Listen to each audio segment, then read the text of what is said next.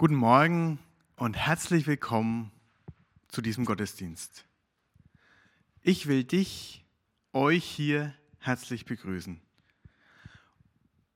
Schön, dass ihr da seid oder zuschaut, reinschaltet.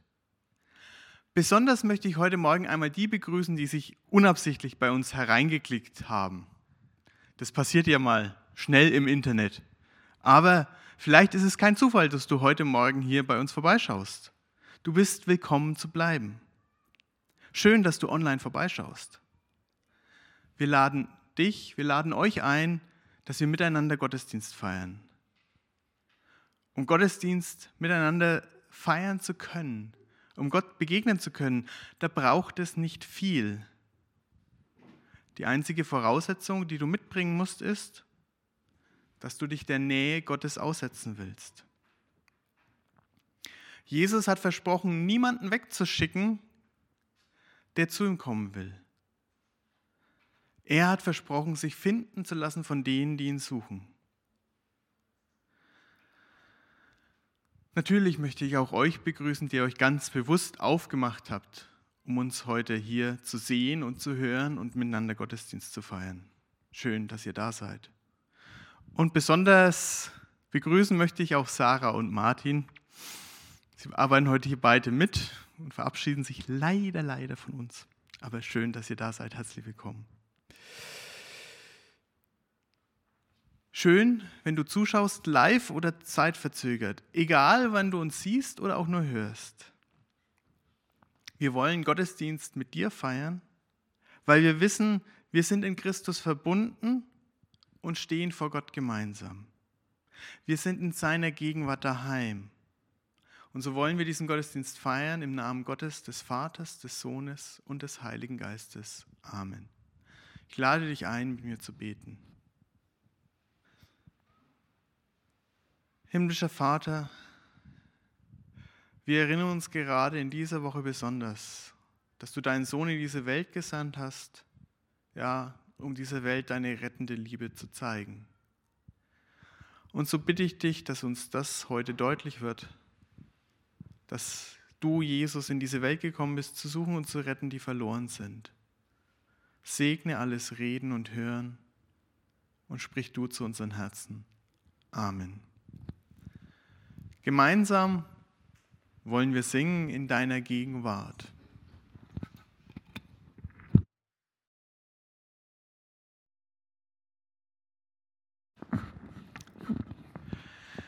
Nächste Woche feiern wir schon Ostern und an Ostern geht es darum, dass es Gott sich hat alles kosten lassen, damit wir Menschen in seiner Gegenwart sein können, damit wirklich jeder zu ihm kommen kann und bei ihm bleiben darf.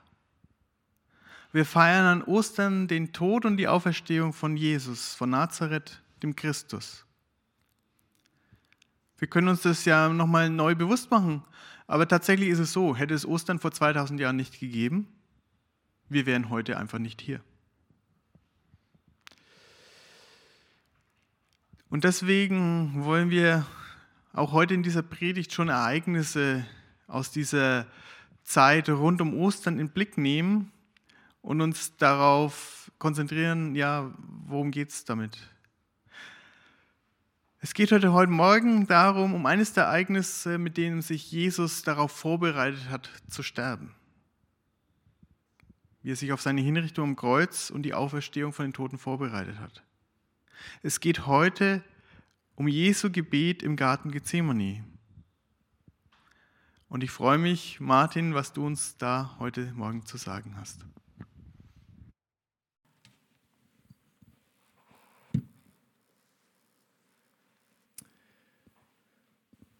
Stand schon einen guten Moment nicht mehr hier vorne. Ich möchte uns vor dieser Predigt heute, vor diesem Moment, in dem Gott auch nochmal ganz bewusst mit uns sprechen möchte, die Gelegenheit geben, uns darauf einzustimmen. Ob das jetzt einfach, ob man einfach sagt, okay, ich versuche meine Gedanken irgendwie auszufaden, dass es das Stille in meinen Kopf einkehrt, ob man sagt, okay, ich habe vielleicht das Lied von eben noch im, im Ohr und man summt es ein bisschen weiter, singt es ein bisschen weiter, ob ein jetzt ein Bibelvers kommt. ich möchte uns einfach kurz die Gelegenheit geben, uns auf Gott einzustimmen. Vater, ich bitte dich, segne du Reden und Hören. Amen. Wie Holger gesagt hat, nähern wir uns mit großen Schritten Ostern, nähern wir uns auch dem Karfreitag und haben zu diesem Anlass eine kurze Predigtreihe Jesus schafft. Und in den Kapiteln vor unserem heutigen Bibeltext erklärt Jesus viel Grundlegendes. Er versucht, seine Zuhörer, seine Jünger und seine Jüngerinnen darauf vorzubereiten, was nach seinem Tod und nach seiner Wiederaufstehung Auferstehung passieren wird. Wir finden viele anschauliche Erklärungen, wie Glauben funktioniert, wie Gott funktioniert, wie diese Beziehung zu Gott funktioniert, zum eben der Ende der Welt. Wir finden Warnungen äh, bezüglich falscher Propheten. Und wir finden auch nochmal ganz zentral das Doppelgebot der Liebe als ein Gebot, als eine Richtschnur, die im Zweifel greift. Und äh, weil ich persönlich ein großer Fan in Anführungszeichen vom Doppelgebot der Liebe bin, möchte ich es nochmal ganz kurz zitieren ähm, aus der Basisbibel. Jesus antwortete, das wichtigste Gebot ist dieses. Höre Israel, dein Herr ist unser Gott, der Herr allein. Du sollst den Herrn, dein Gott, lieben mit deinem ganzen Herzen, mit deiner ganzen Seele, mit deinem ganzen Denken und mit deiner ganzen Kraft. Und als zweites kommt dieses dazu. Liebe deinen Mitmenschen wie dich selbst. Kein anderes Gebot ist wichtiger als diese beiden. Und nachdem Jesus dann nochmal so durch die, die Basics durchgegangen ist, nochmal viel versucht hat rüberzubringen, befinden wir uns jetzt so an diesem Wendepunkt, nicht nur in der Geschichte zwischen Jesus und seinen Jüngern und seinen Zuhörern und alle, die, die das verfolgt haben, sondern letztendlich auch an einem Wendepunkt, ja, was sozusagen unsere Weltgeschichte angeht. Ich meine, wir haben ja auch die Zeitrechnung oder bei uns richtet sich die Zeitrechnung nach Jesus. Und wie Holger bereits gesagt hätte, gäbe es Ostern nicht, wären wir heute nicht hier. Heute nicht hier in diesem Saal. Das heißt, was in den kommenden Tagen passieren wird, hat die Welt wortwörtlich verändert. Und in diesem heutigen Bibeltext wird beschrieben, wie Jesus sich darauf vorbereitet hat, wie er in dieser Nacht in diesem Garten Gethsemane war, auf diesem Grundstück und zu Gott gebetet hat und wie die Jünger einfach immer wieder eingeschlafen sind, nicht wach bleiben konnten. Und als ich den Bibeltext gehört habe oder mir angeschaut habe, worum es heute geht, ähm, kam mir ein Gedanke zuerst und ich möchte euch die Gelegenheit geben, vielleicht so ein bisschen interaktiv. Ähm, an was denkt ihr, wenn ihr diesen, an diesen Bibeltext denkt, an diese Geschichte denkt? Was kommt euch so als erstes in den Sinn? Man hat ja immer so einen Punkt, wenn man eine Geschichte hört, oh ja, darum geht's, oh ja, daran erinnere ich mich. Vielleicht wollt ihr was in den Chat schreiben und nachdem ich den Bibeltext gelesen habe, kann mir die Regie, Tontechnik, wie auch immer, Bildtechnik kurz was reinwerfen, falls was kam.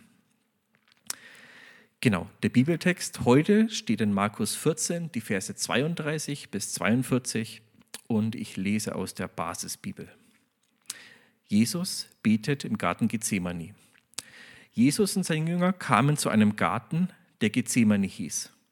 Dort sagte Jesus zu seinen Jüngern, bleibt hier sitzen, während ich bete. Er nahm Petrus, Jakobus und Johannes mit sich. Plötzlich überfiel ihn Angst und Schrecken und er sagte zu ihnen, ich bin verzweifelt und voller Todesangst. Wartet hier und bleibt wach. Er selbst ging noch ein paar Schritte weiter. Dort warf er sich zu Boden. Er bat Gott darum, ihm diese schwere Stunde zu ersparen, wenn es möglich wäre. Er sagte, aber mein Vater, für dich ist alles möglich. Nimm doch diesen Becher fort, damit ich ihn nicht trinken muss. Aber nicht das, was ich will, soll geschehen, sondern das, was du willst. Jesus kam zu den drei Jüngern zurück und sah, dass sie eingeschlafen waren. Da sagte er zu Petrus, Simon, du schläfst? Konntest du nicht diese eine Stunde wach bleiben? Bleibt wach und betet, damit ihr die kommende Prüfung besteht. Der Geist ist willig, aber die menschliche Natur ist schwach. Dann ging er ein zweites Mal weg und betete mit den gleichen Worten wie vorher. Als er zurückkam, sah er, dass seine Jünger wieder eingeschlafen waren, denn die Augen waren ihnen zugefallen, so müde waren sie, und sie wussten nicht, was sie antworten sollten. Als Jesus das dritte Mal zurückkam, sagte er zu ihnen, Schlaft ihr immer noch und ruht euch aus? Es ist soweit, die Stunde ist da. Seht doch, jetzt wird der Menschensohn ausgeliefert in die Hände der Sünder.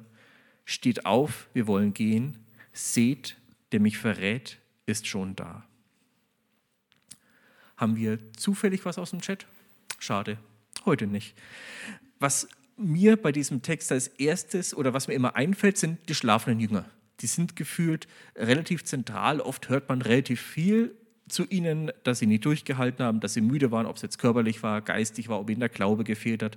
Gibt es viele verschiedene Ansätze, daran zu gehen.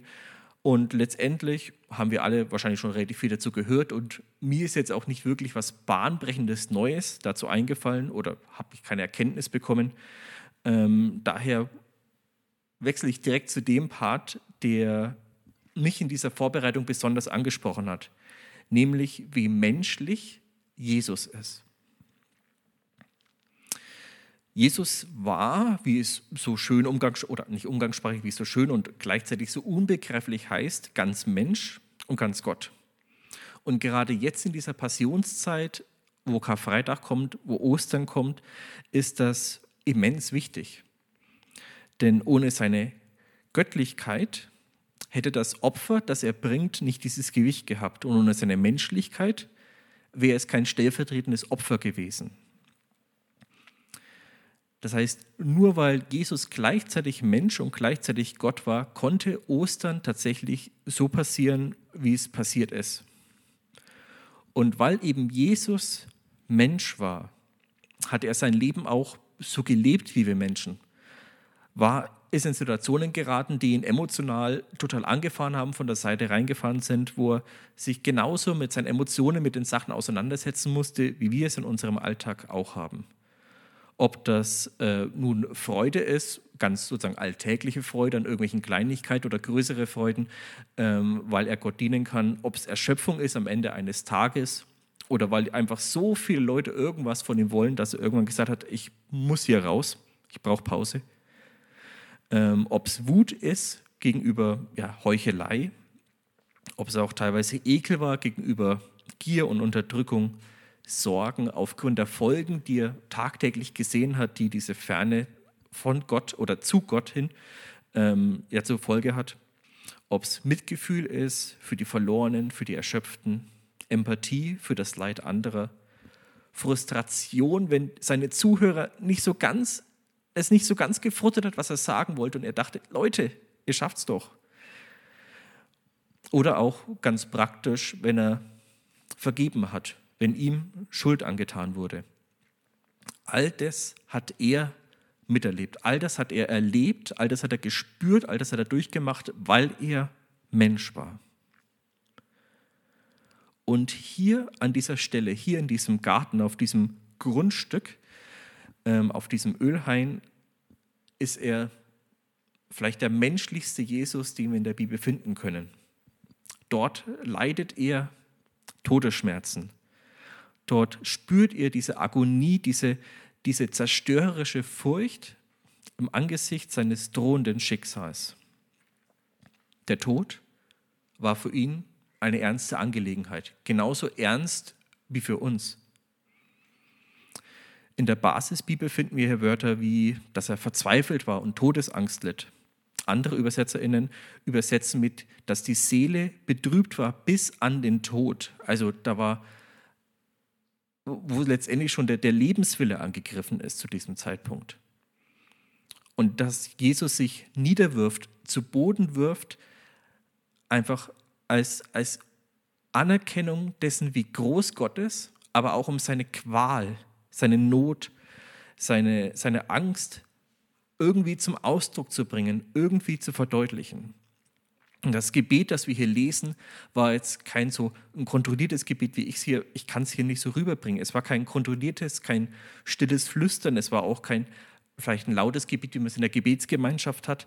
Es war ein Schreien, es war ein, ein Zadern, es war ein, ein Weinen, es war ein Klagen, dass die Jünger in circa 30 Meter Entfernung ja noch Wort für Wort mitverfolgen konnten.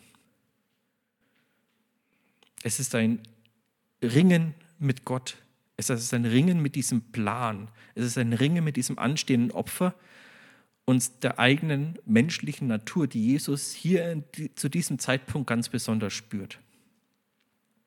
Und dieses Ringen dauert. Und es dauert. Und es dauert. Vom ersten Gebet wissen wir, dass es circa eine Stunde gedauert hat, Pi mal Daumen. Und Jesus hat mehrfach gebetet, hat sich mehrfach wieder Gott hingewandt, die Nähe zu Gott gesucht und letztendlich jede Sekunde, die ihm blieb, bevor er verhaftet wurde, genutzt, um mit Gott zu reden, um ihm alles auszuschütten, um in jeden einzelnen Wunsch, der in diesem Moment kam, irgendwie entgegenzuwerfen und letztendlich zu hoffen, dass etwas passiert. Und am Ende kommt er zurück zu seinen wieder eingeschlafenen Freunden, seinen engsten Vertrauten und stellt relativ klar fest, dass es jetzt soweit ist. Es wird jetzt passieren, passieren das Schicksal wird sich erfüllen. Wo finden wir also diese heilige Widerstandskraft, die im Titel dieser heutigen Predigt sich befindet? Wo findet wir dieses Schaffen, dass, dass Jesus sich seinem Tod entgegenstellen kann? Nun, wir finden es nicht in den Jüngern, die immer wieder einknicken, die nicht wach bleiben können, die trotz dieser Situation, trotz dieser, dieser Emotionen, die sie ja von Jesus mitbekommen, einfach ja, ihrer Müdigkeit erliegen. Wir finden es auch nicht in Jesus selbst, wie er sich in dieses Gebet wendet, immer sich wieder vor Gott hinwirft, immer wieder Gott entgegenschreit, seinem eigenen Tod entgegenschreit, wie er immer wieder diese Todesangst durchleidet für Stunden. Wir finden diese Widerstandskraft nur als Zeichen dessen, als er wiederkommt von diesem Gebet. In diesem Gebet, in diesen, in diesen Stunden ist irgendwas passiert, was nicht aus ihm herauskam, was nicht aus seiner Menschlichkeit herauskam, was nicht irgendwie seine Jünger ihm geben konnten, was nicht der Ort ihm geben konnte oder sonst irgendwas. Diese heilige Widerstandskraft kam von außen. Sie kam von Gott. Sie kommt auch immer noch von Gott.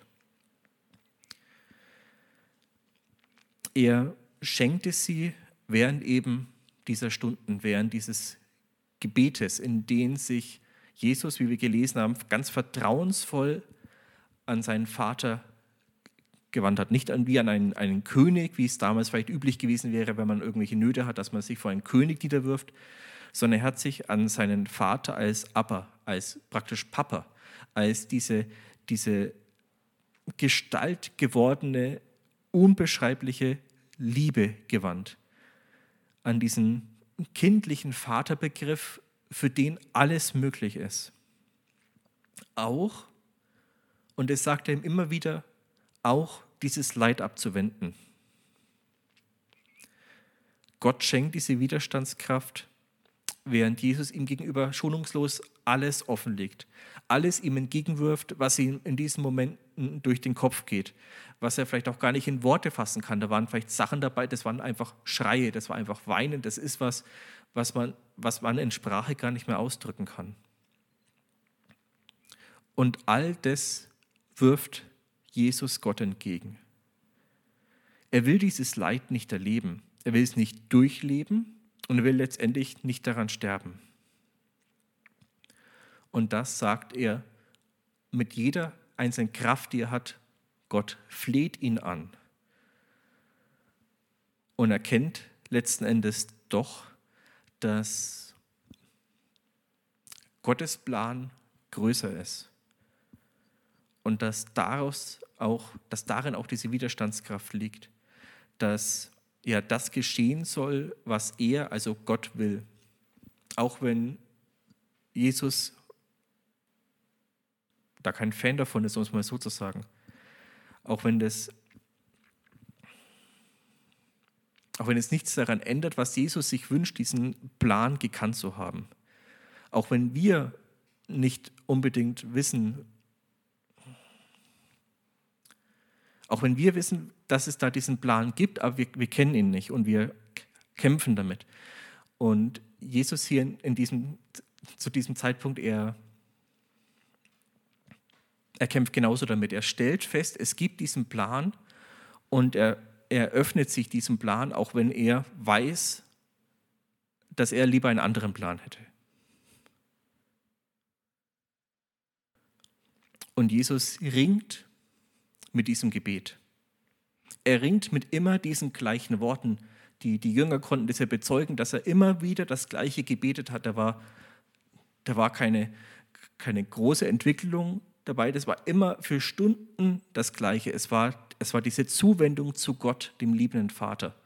Es war diese Hoffnung, dass Gott ihn erlösen wird von, dieser, von diesem Schicksal. Und es war die Erkenntnis, dass Gottes Plan der bessere ist, auch wenn man sich was anderes wünschen würde. Damit ringt er immer und immer wieder mit diesen schmerzerfüllten Worten, mit dieser, mit dieser Verzweiflung. Und hier vielleicht eine kleine Randnotiz. Jesus wusste ja, was Gottes Plan ist. Er war ja eingeweiht. Er war sich ganz genau im Klaren, welche, welche Bedeutung sein Tod und seine Wiederauferstehung haben werden. Und dass er wortwörtlich ähm, das Leben nach dem Tod bedeutet, dass er wieder ganz bei Gott ist und wieder in diesem wortwörtlichen Paradies ist.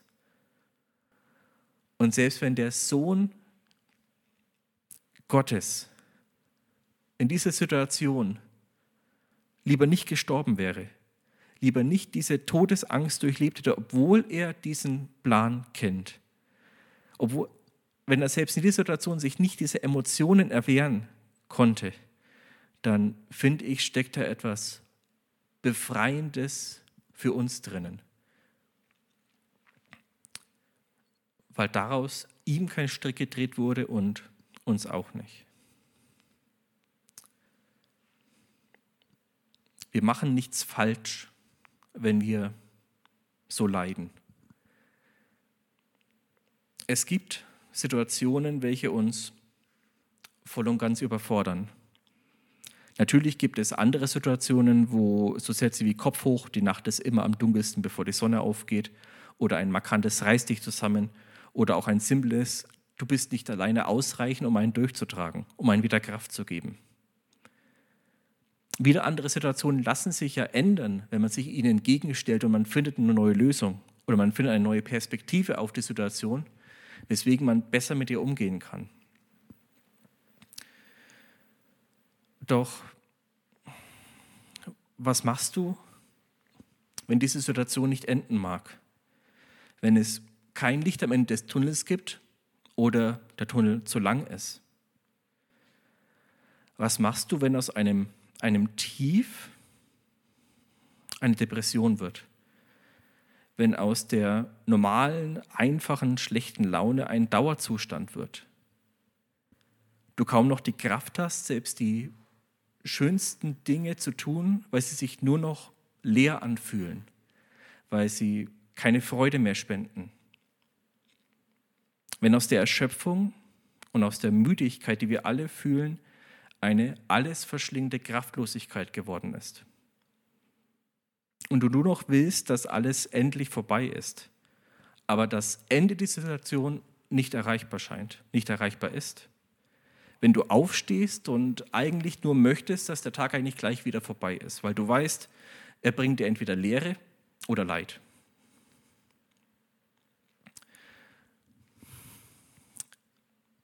Ich fürchte, dass äh, Ariel Blume, eine, die, die Sängerin einer Band namens Icon for Hire, es ganz treffend formuliert hat. I've racked my brain for clever sayings of all the things you ought to do. But you know, I think if there was something I could say, they'd have thrown it out on a brochure and sent you on your way. Ich habe mir das Hirn zermartert nach klugen Sprüchen, die dir sagen, was du tun sollst.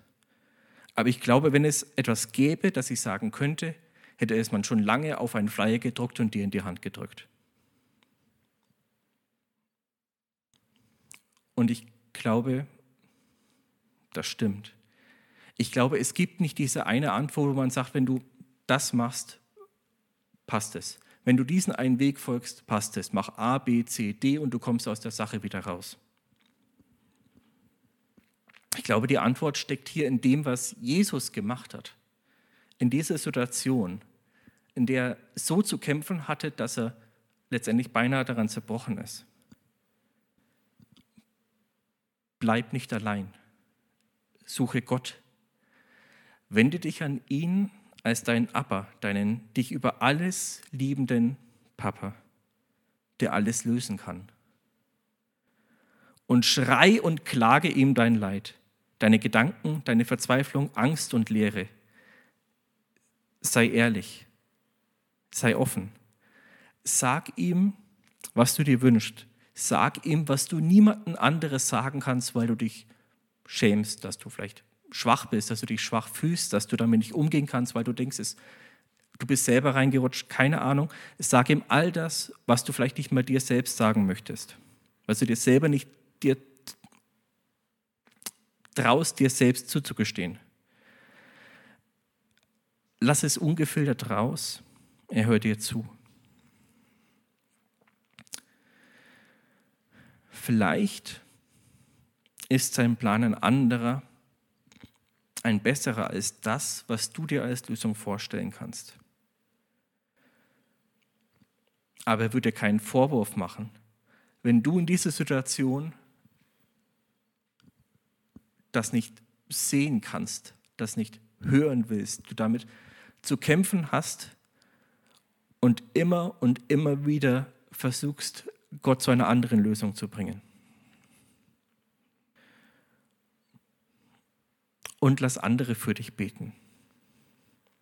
Schick notfalls einfach ein Bitte betet für mich per irgendein äh, Messenger. Werf einen Zettel in die Gebetsbox. Du musst gar nicht draufschreiben, was du, was sich nicht erklären lässt, was du nicht erklären kannst, was andere vielleicht nicht verstehen können. Schreib einfach drauf, dass jemand für dich beten soll und wir werden für dich beten, als deine Gemeinde, als deine Geschwister oder auch, falls du einfach zufällig hier bist, als einfach ein paar Christen, die du gerade zufällig auf YouTube gesehen hast. Schick uns eine Mail, keine Ahnung. Such dir jemanden, dass du nicht alleine bist. Wenn du eine Gemeinde hast, such dir einen guten Freundin, einen Bruder, such dir einen Seelsorger, such dir jemanden, wo du weißt, der ist ein der ist eine Säule, der ist eine Fels, an den kann man sich klammern und das funktioniert. Ruf bei einer Hotline an. Such dir irgendjemanden, dass du nicht alleine bist. Ich kann hier vorne nicht stehen und versprechen, dass der Weg deswegen leichter wird oder sich überhaupt ein Weg auftut. Ich kann dir versprechen, dass Gott, dein liebender Vater, dich nicht verlassen hat und dich nicht verlassen wird. Amen. Jesus war ganz Mensch und er war ganz Gott. Er hat gefühlt, was wir fühlen. Er hat gelitten, er hat sich gefreut, er hat geweint, er war verzweifelt, er hat geklagt und geschrien. Jesus versteht dich. Und es liegt keine Schande in diesem Schmerz, in dieser Situation, in diesem Leid. Es liegt keine inhärente, keine vererbte Schuld, nichts dergleichen. Denn selbst Jesus hat diese zerstörerische Angst gefühlt und damit gekämpft. Und er kannte den Plan. Er wusste, wohin das Ganze führt. Er kannte den Sinn, die Bedeutung und hat trotzdem damit gekämpft. Und genau deswegen gilt für dich, gilt für mich, gilt für uns das, was auch für Jesus galt. Bete, schreie, klage, weine zu Gott. Denn er ist der, dich über alles liebende Papa. Und er lässt dich nicht allein. Papa, ich verlass mich darauf, dass es so ist, wie wir es lesen, wie wir es auch spüren, wie wir es in diesem Garten an Jesus erkannt haben. Amen. Ich habe keine kluge Überleitung zum Lobpreis.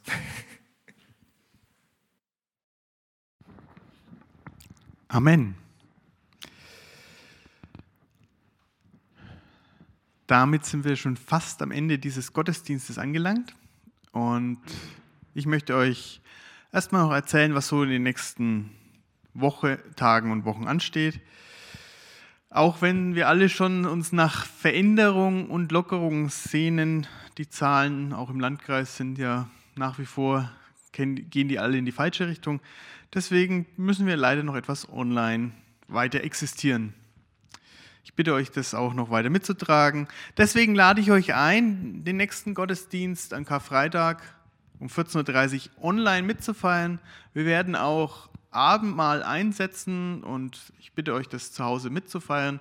Aber das setzt natürlich voraus, dass ihr Brot und Wein und Saft zu Hause habt und euch da im Laufe der Woche darauf vorbereitet. Dann ist nächsten Freitag auch der Beginn unserer 40 Stunden Gebetskette. Das machen wir um 16.30 Uhr via Zoom. Wer nochmal den Link braucht für ähm, die, die Gebetsliste, äh, kann den bei mir bekommen.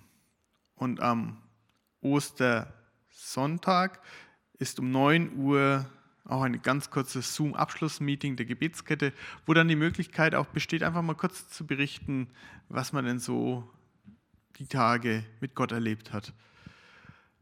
Und ich bin jedes Jahr begeistert, ja, was sich da in dieser Gebetszeit bei einzelnen Leuten bewegt. Und es war immer etwas dabei, wo man sagt, ja, Gott ist spürbar da gewesen. Das ist ganz toll, deswegen herzliche Einladung, auch wenn man noch nie dabei war, sich noch einzuklinken. Ebenso werden wir am Ostersonntag keinen Gottesdienst hier feiern, sondern die Osterkonferenz aus Gunzenhausen äh, die Links weitergeben. Ihr findet die aber auch eigenständig unter www.osterkonferenz.de. Ähm, da ist dann um 10 Uhr der Gottesdienst ähm, mit Yassir Erik, den wir Link schicken wir euch über die bekannten Kanäle zu. Genauso darf ich schon äh, Werbung machen für ein Webinar mit Carl Waders. Ähm, ja, was, was machen wir nach Corona? Was ist an kleinen Gemeinden besonders? Lauter spannende Themen, die da in einem Webinar ähm, behandelt werden mit Übersetzung. Das ist am 12. April. Ihr könnt euch da bei mir anmelden dazu. Anmeldung ist leider kurz erforderlich oder es einfach über Church Tools machen. Das ist eingerichtet und sollte funktionieren. Dann darf ich die Mitglieder noch daran erinnern, dass äh, die Briefwahlunterlagen ja euch zugegangen sind und ihr die bitte bis zum 18. April in die Urne, die da hinten steht, einwerft oder per Post schickt ähm, hierher, dann wird sie für euch eingeworfen. Vielen Dank für alle, die uns mit ihren Spenden treu unterstützen. Ja, wir brauchen das Geld. Ähm, danke für alle Gaben und herzliche Einladung auch zu spenden über den Link, der unten in der Videobeschreibung zu finden ist oder ähm, ja, auf unserer Webseite. Danke für alle finanzielle Unterstützung. Und jetzt darf ich Sarah und Martin mal nach vorne bitten.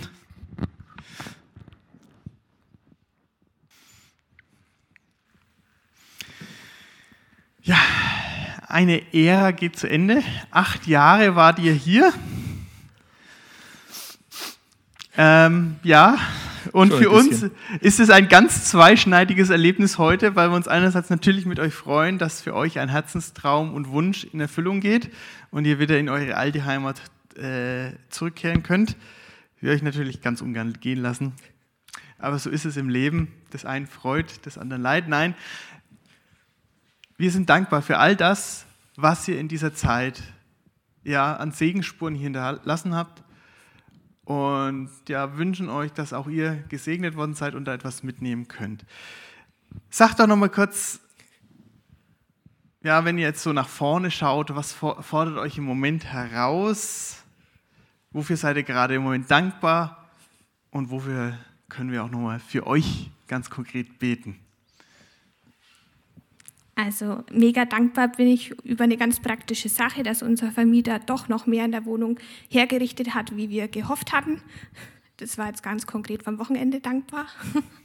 Und dass ähm, zwar durch Corona weniger und immer nur einer, aber wir ganz viel Hilfe durch die Familie haben mit einem Umzug und Herrichten und so, weil das eine, Wohnung in einem ganz alten Haus ist, hat seinen Charme, aber auch sein, seine Arbeit. äh, was war noch?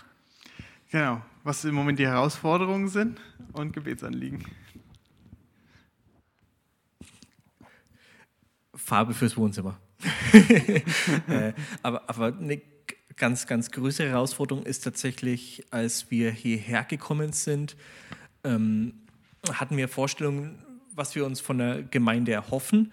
Und äh, da war einfach die Christusgemeinde wie so dieses perfekte Gegenstück. Also wir haben ja echt äh, eine Heimat gefunden und gut reingepasst und sie einleben können und auch stark weiterentwickeln. Auch gerade der Hauskreis war so ein großer Punkt, äh, wo wir auch sehr viel mit gewachsen sind und ähm, das ist auf jeden Fall eine Herausforderung, das auch ein, ja, ein Stück weit irgendwo physisch zurückzulassen ähm, und äh, da, da was Neues zu finden, weil jetzt du hast es vorhin so, so gesagt, das eine Freude, das andere Leid, das ist ja auch, äh, das, das, das, ist so der, der, der, große schmerzende Punkt bei der ganzen Umzugssache letztendlich hier, die Christusgemeinde auch äh, zurückzulassen ähm, und irgendwo sich jetzt woanders hin zu orientieren. Man findet wieder was, aber es ist trotzdem ähm, kann man euch mitnehmen? ja. Zumindest online noch eine gewisse Zeit. Ne? genau. Also wir haben das einfach sehr, genau da seid ihr ja eigentlich auch alle. Deshalb wollten wir uns gerne nochmal so sichtbar verabschieden, weil man sich halt nur so bedingt sieht und ihr uns so ans Herz gewachsen seid. Und ähm, ja, so ist es easy eigentlich umzuziehen, aber halt die Freunde hatten wir ja auch hier und das ist ja ähm, einfach eine ganz schöne Zeit gewesen, wo wir herzlich aufgenommen wurden und uns viel probieren konnten, auch in der Mitarbeit. Aber ähm, vor allem auch so persönlich ganz oft halt mal Nachfragen waren oder mal so mit Einzelnen halt, ist ja normal, verschieden stark Kontakt hatte, aber da halt so, man hat gespürt, es ist ehrliches Interesse. Und das finde ich so arg besonders, dass man hier nicht nebeneinander lebt, sondern so miteinander aneinander teilnimmt. Ja, das wollten wir euch einfach gerne wissen lassen, dass wir das sehr geschätzt haben. Vielen Dank. Wir haben da eine Kleinigkeit für euch vorbereitet, weil wir wollten euch ja nicht ganz so mit leeren Händen ziehen lassen. Nein, viele Leute haben aus der Gemeinde euch Kartengrüße zukommen lassen. Ähm,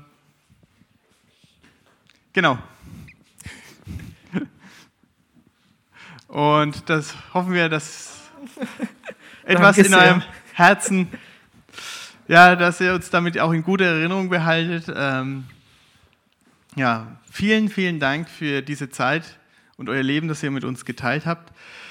Ähm, ich möchte jetzt noch für euch beten, aber ihr dürft gerne dazu auch Platz nehmen, wenn ihr das möchtet oder stehen bleiben. Ja, ja. Wir, wir, gehen, oder? das ist. Ähm, aber ich möchte Danke ganz, sehr. ganz besonders für euch auch beten.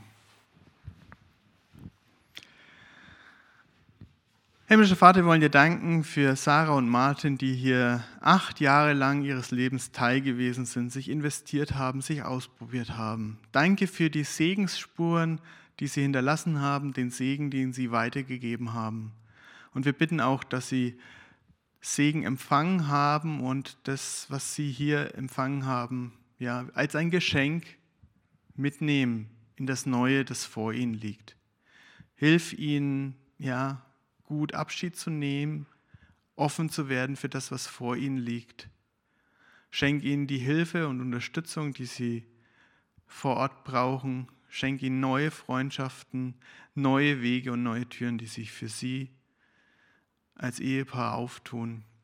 Segne du sie mit einem guten Segen und lass sie auch wieder in ihrer neuen alten Heimat zum Segen werden. Das bitten wir in Jesu Namen. Amen. Gemeinsam wollen wir beten, wie Jesus Christus uns gelehrt hat. Vater unser im Himmel, geheiligt werde dein Name, dein Reich komme, dein Wille geschehe, wie im Himmel, so auf Erden. Unser tägliches Brot gib uns heute und vergib uns unsere Schuld, wie auch wir vergeben unseren Schuldigern.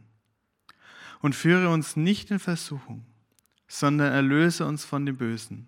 Denn dein ist das Reich und die Kraft und die Herrlichkeit in Ewigkeit. Amen. Jesus Christus spricht, wie mich der Vater gesandt hat, so sende ich euch.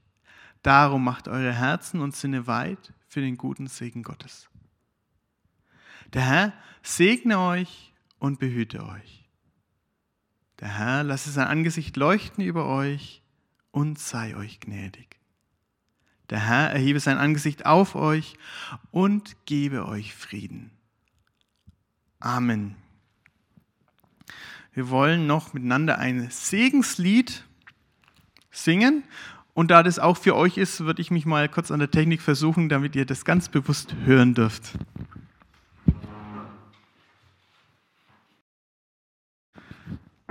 Vielen Dank allen Gottesdienstbeteiligten. Kann ich die Maske nochmal kurz abnehmen? Schön, dass ihr mit dabei wart. Ich wünsche euch einen gesegneten Sonntag und dass der Segen Gottes euch in dieser Woche begleitet. Gott befohlen. Bis zum nächsten Mal.